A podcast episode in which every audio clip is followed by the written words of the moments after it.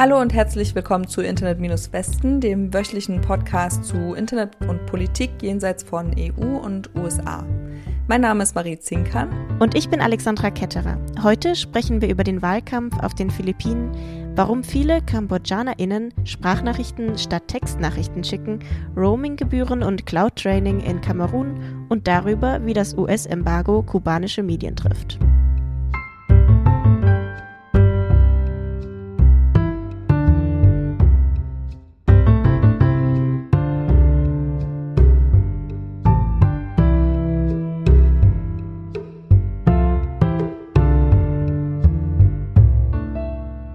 Mai 2022 steht die Wahl des neuen Präsidenten auf den Philippinen an. 97 Kandidaten und Kandidatinnen haben sich aufstellen lassen, darunter auch ein Profiboxer und der Sohn des Diktatoren Marcos, der 1986 durch die EZA-Revolution abgesetzt wurde. Und auch die Tochter vom jetzigen Präsidenten Duerte, der zuerst auch selbst kandidieren wollte, das verbietet ihm aber jetzt die Verfassung. Jetzt will er sich stattdessen als Senator aufstellen lassen und äh, Duarte, der aktuelle Präsident, äh, supportet seine rechte Hand, ein Mann, der gerade noch Senator ist. Und obwohl die Wahl erst in einem halben Jahr stattfindet, wird jetzt schon mit ziemlich harten Bandagen gekämpft. Duerte zum Beispiel sagte heute in einem Interview, dass einer der Kandidaten, er ließ offen, wer genau, Kokain konsumiert haben soll. Und Drogen werden auf den Philippinen extrem stark gefahndet. Also bestimmt wisst ihr von dem philippinischen Drogenkrieg, also in Anführungszeichen, von Duerte, der die Bevölkerung aufgefordert hat, alle Drogenabhängigen einfach zu töten. Und Menschenrechtsorganisationen haben dabei schon aufgezeigt, dass es für die Polizei auch nur reicht, einen Verdacht zu haben, um eine Person einfach an Ort und Stelle hinzurichten. Also extrem brutal. Okay, jetzt startet also die heiße Wahlkampfphase auf den Philippinen. Warum ist das jetzt für unseren Podcast interessant? Also was hat das mit dem Internet zu tun? Ja, spannend sind schon mehrere Dinge. Zuerst einmal scheint die Wahlkommission sehr hart durchgreifen zu wollen. Die hat nämlich ihre Beschränkungen für Online-Wahlwerbung weiter verschärft, indem sie Microtargeting ab jetzt verbietet. Kannst du erklären, was Microtargeting ist? Ja, also die Kommission definiert Microtargeting als gezielte Online-Werbung, die Technologien benutzt, um das Online-Nutzerverhalten einer Person zu analysieren. Man kennt Microtargeting besonders vom Cambridge Analytica-Skandal bei dem äh, im Wahlkampf von 2006 Facebook-Nutzerdaten ausgewertet wurden und Menschen, je nachdem, was ihre politische Präferenz ist, unterschiedliche Anzeigen auf ihrer Timeline angezeigt bekommen haben, die Informationen, aber auch Falschinformationen über die Kandidaten verbreitet haben. Dazu setzte die Wahlkommission auf den Philippinen fest, dass die Online-Propaganda wahrheitsgemäß und nicht irreführend sein darf und auch nicht dazu neigen darf, die Integrität des Wahlprozesses ungerechtfertigt in Frage zu stellen. Also ein Stop the Count wäre zum Beispiel nicht zulässig, außer man hat klare Beweise. Dazu ist besonders auch die Transparenz spannend, denn die Wahlwerbung muss online klar als solche gekennzeichnet werden und die Person, die dafür bezahlt hat, muss auch genannt werden. Und alle Kandidaten müssen all ihre offiziellen Accounts, also alle Websites oder Blogs angeben. Und nur von diesen offiziellen Accounts darf Wahlwerbung geschaltet werden. Okay, aber du hast gemeint, da gibt es noch mehr spannende Dinge, die da gerade passieren. Genau, also die Sachen waren jetzt gerade schon sehr spannend, aber ähm, die KandidatInnen haben dann auch noch Schlupflöcher gefunden und wurden kreativ und haben neben der Online-Wahlwerbung auch sogenannte mhm. Textblaster für Wahlwerbung genutzt. Die wurden zuvor illegal von Telekom-Unternehmen verscherbelt. Und was sind Textblaster? Textblasting beschreibt eigentlich nur das gleichzeitige Senden von SMS an eine große Gruppe von Menschen. Also wenn man zum Beispiel an all seine Kontakte die gleiche SMS mit einem Klick sendet. Regierungen nutzen dieses Textblasting äh, an die Bevölkerung zum Beispiel bei Naturkatastrophen. Zum Beispiel habe ich das mal mitbekommen in Hawaii, ähm, wo eben so eine Tornado-Warnung rausgeschickt wurde. Mhm. Anfang Oktober erhielten alle BürgerInnen auf den Philippinen auf diesem Weg Wahlwerbung und es sah so aus wie ein Alert von der Regierung. Telekom-Unternehmen wie zum Beispiel Shopee Philippines, aber auch Facebook Philippines oder Lazada E-Services, ähm, diese Firma gehört zu Alibaba, haben diese Text-Blasting-Dienste importiert, sogar aus Malaysia, aus Deutschland und auch anderen Ländern, ohne Genehmigung online verkauft. Zum Beispiel auf dem Facebook Marketplace. Die Anbieter haben jetzt aber versichert, solche Dienste nicht mehr anzubieten. Und gibt es auch irgendwie Protest oder Bewegung in der Zivilgesellschaft?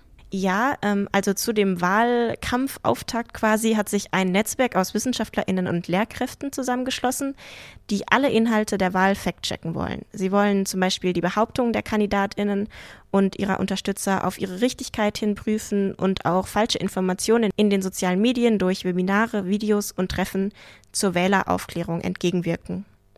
Hier ein Zitat von einem Mitglied dazu, warum das Netzwerk jetzt gerade so wichtig ist. Ich zitiere, ähm, die Wahlen 2022 sind ein Wendepunkt in der politischen Geschichte unseres Landes.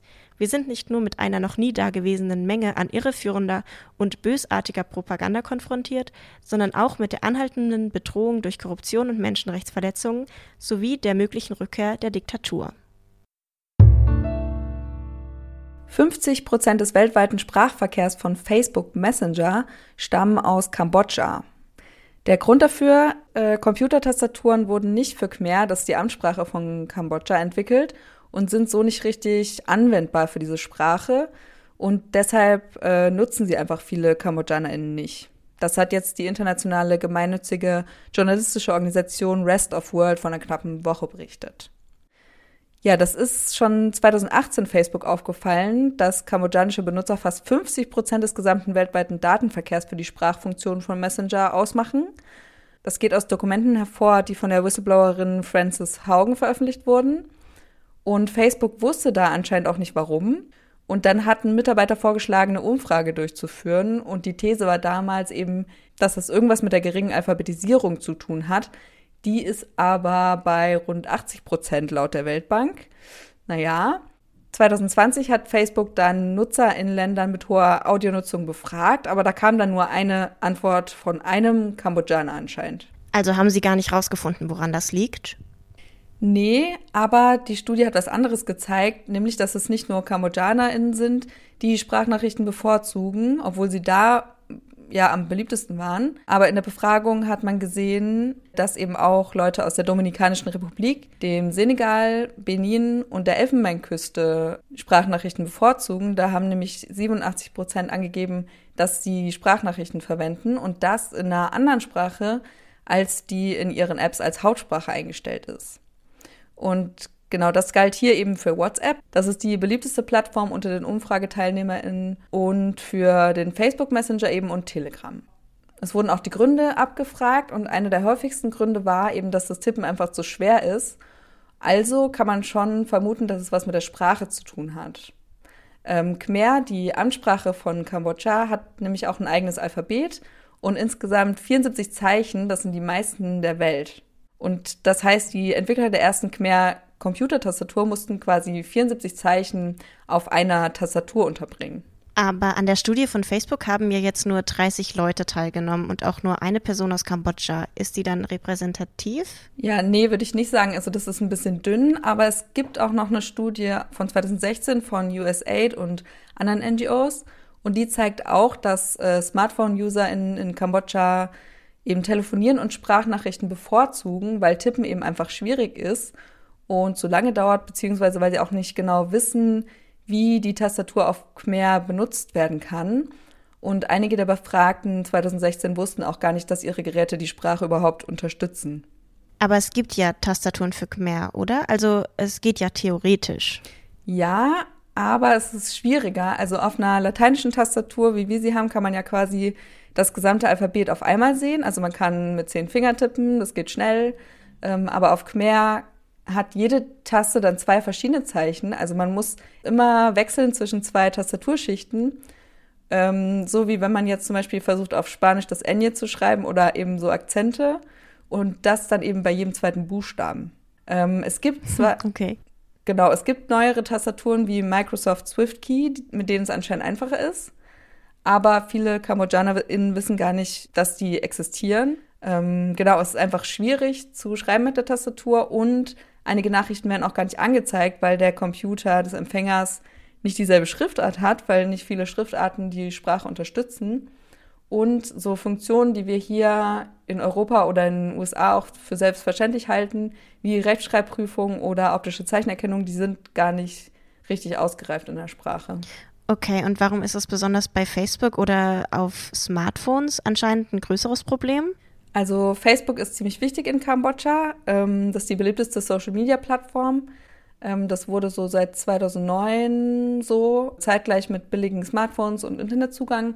Aber auf einem kleinen Smartphone-Bildschirm ist es eben schwieriger, also noch schwieriger, zwischen den Tastaturen zu wechseln oder zwischen den verschiedenen Ebenen. Und Leute haben sich einfach jetzt daran gewöhnt, dass Sprachnachrichten einfacher sind und das ist jetzt einfach der Status quo das ist jetzt auch ein bisschen natürlich ein Ausdruck von Eurozentrismus, dass eben verschiedene Sprachen gar nicht mitge also mitbedacht werden in generell der Herstellung von Technik. Mhm. Aber gibt es noch andere negative Aspekte? Weil, also zum Beispiel, ich benutze ja auch voll viel Voicemails, weil ich die auch generell voll praktisch finde, um längere Dinge zu erklären. Mhm. Ja, die sind schon praktisch. Ähm, ach so, genau, man muss dazu sagen, Kambodscha ist eben ein Markt, der für viele Tech-Unternehmen nicht interessant ist. Also man kann da nicht viel Geld machen und deswegen bewegt sich da auch nicht so viel. Und ja, es gibt auf jeden Fall noch negative Aspekte. Also Gespräche sind so eben mit Voice-Nachrichten sehr flüchtig. Also man kann nicht nochmal nachlesen, man kann es nicht bearbeiten, nur eben neu aufnehmen. Man kann den Inhalt von dem Chat nicht durchsuchen. Und es gibt noch einen anderen Aspekt, der auch aus einer so einer postkolonialen Perspektive zu kritisieren ist, dass eben viele junge Menschen jetzt Khmer-Wörter in lateinischer Schrift schreiben, wenn sie tippen, wenn ein Wort einfach zu schwierig zu buchstabieren ist und äh, schreiben es dann abs absichtlich falsch oder nehmen eben ein leichter verfügbares Zeichen oder eine Abkürzung. Und noch ein interessanter Aspekt, Fake News sind auch schwerer zu erkennen. Man kann nämlich Schnitte nicht sehen, wie bei einem Video zum Beispiel. Da sieht man, wenn das grob geschnitten ist. Ähm, und das ist problematisch, besonders wenn man jetzt bedenkt, dass Sprachnachrichten von der kambodschanischen Polizei auch schon als Beweise in einigen Gerichtsprozessen angebracht wurden. Zum Beispiel ein ähm, international Bekannter ist der eines buddhistischen Mönchs und Menschenrechtsaktivisten, Luan Sowat. Der sagt eben, dass die Beweise, diese Sprachnachrichten gegen ihn gefälscht sind und der ist jetzt auch aus Kambodscha geflohen. Kamerun liegt in Zentralafrika und grenzt an Tschad, Nigeria, die Zentralafrikanische Republik, die Republik Kongo, Gabun und Äquatorialguinea. Menschen, die an diesen Grenzen wohnen, mussten in der Vergangenheit oft hohe Handyrechnungen zahlen. Denn wenn man dort zum Beispiel seine mobilen Daten benutzt hat, musste man oft den Auslandstarif bezahlen. Wir kennen das ja auch noch, zum Beispiel, also beziehungsweise immer noch, wenn man durch die Schweiz fährt zum Beispiel, muss man ja auch seine mobilen Daten und Roaminggebühren ausmachen, um dort kein Geld zahlen zu müssen. Aber zum Beispiel in der EU muss man ja mittlerweile keine Roaminggebühren mehr zahlen. Und das wollen jetzt die Länder der Subsahara auch so machen, wie in der EU? Genau, das wollen die jetzt dort auch umsetzen. Die Mobilfunkbetreiber dort haben einen Monat Zeit, um die Maßnahmen der Kommission zum Roaming und zur Abschaffung der Roaminggebühren umzusetzen. Gemäß diesen Verpflichtungen werden BürgerInnen der Subregion, die innerhalb der anderen Staaten unterwegs sind, Zugang zu Mobilfunkdiensten wie Anrufen, SMS, Internet und so haben, ohne zusätzliche Kosten und ohne die SIM-Karte wechseln zu müssen. Menschen an der Grenze zum Beispiel müssen dann auch nicht mehr zahlen. Wir haben hier im Podcast ja noch nicht über die netzpolitische Situation in Kamerun gesprochen. Was ist denn da sonst so los? Was aktuell viel besprochen wird, ist, dass Google dort mit einer Universität kooperiert und Google Cloud Certification Kurse anbietet. Damit ist Kamerun das erste afrikanische Land, das eine solche Partnerschaft eingeht. Dabei bekommen die Studierenden kostenlosen Zugang zu Online- und Präsenzweiterbildungen zum Thema Cloud-Technologien und bekommen dann am Ende ihrer Ausbildung ein Zertifikat, das international wohl sehr hoch anerkannt wird. Die Vision der Partnerschaft ist es, dass viele junge Menschen in Kamerun dann online im Homeoffice für Tech-Unternehmen aus der ganzen Welt arbeiten können, ohne zum Beispiel nach Europa auswandern zu müssen. Man will quasi die Zukunftsperspektive der Jugend vor Ort verbessern.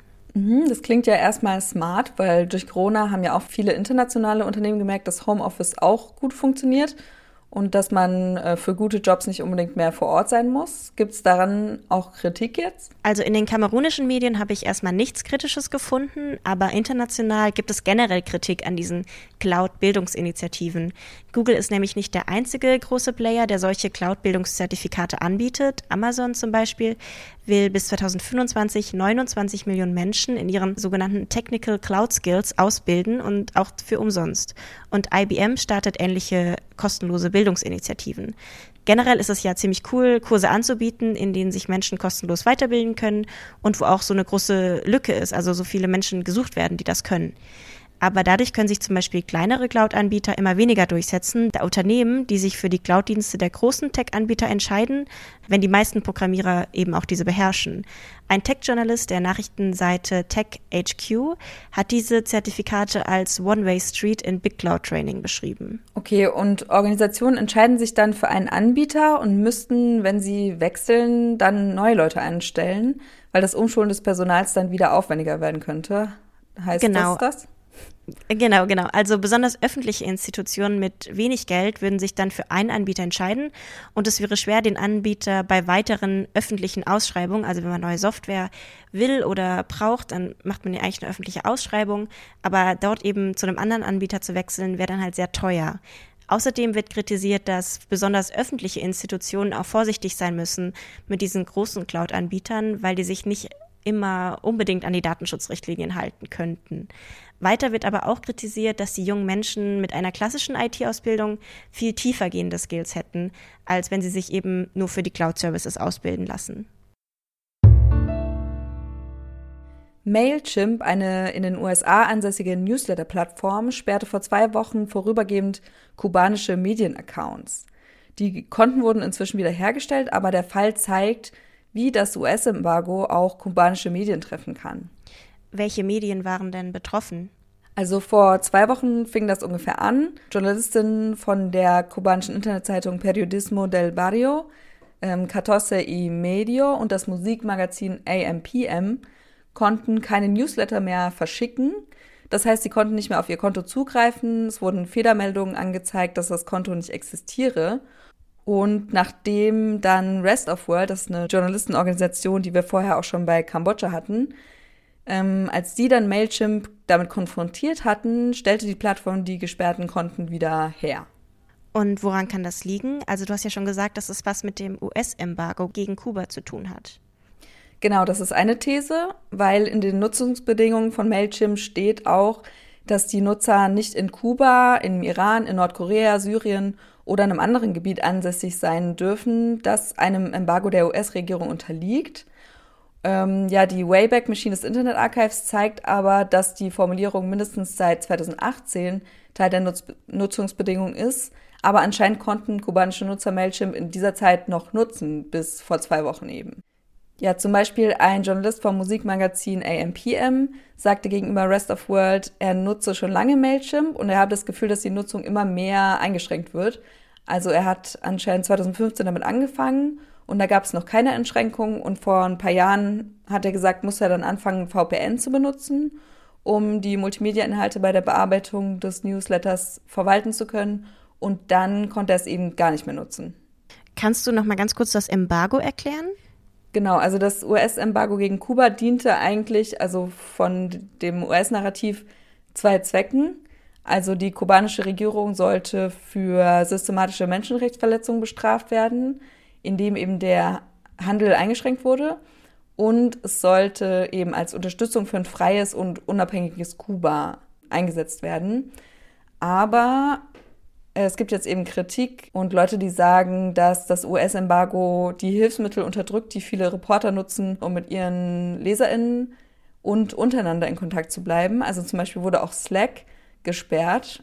Ja, äh, Kritiker meinten gegenüber Rest of World, dass die Einschränkung der kubanischen Medien jetzt durch die US-amerikanischen Firmen eigentlich dem Zweck des Embargos zuwiderhandle, weil eben die betroffenen Medien unabhängig seien und sowieso unter sehr restriktiven rechtlichen Rahmenbedingungen arbeiten müssen, die den unabhängigen Journalismus in Kuba quasi unmöglich machen. Aber weiß man, warum dieser letzte Schritt jetzt genau vor zwei Wochen passiert ist? Also es gibt eine Theorie, ähm, weil nämlich einen Tag nachdem es dieser Fehlermeldung gab und man Mailchimp nicht mehr benutzen konnte, ähm, hat Mailchimp bekannt gegeben, dass das Unternehmen von Intuit gekauft wurde, einer globalen Technologieplattform.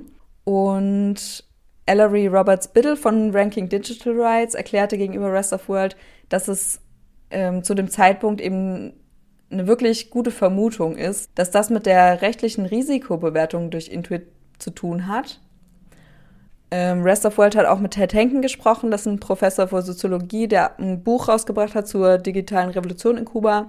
Und seiner Erfahrung nach gehen die Anwälte, die für so Unternehmen wie Mailchimp arbeiten, bei rechtlichen Sachen oft auf Nummer sicher und machen grundsätzlich keine Geschäfte mit Kuba, um nicht verklagt zu werden und selbst wenn es nicht illegal ist.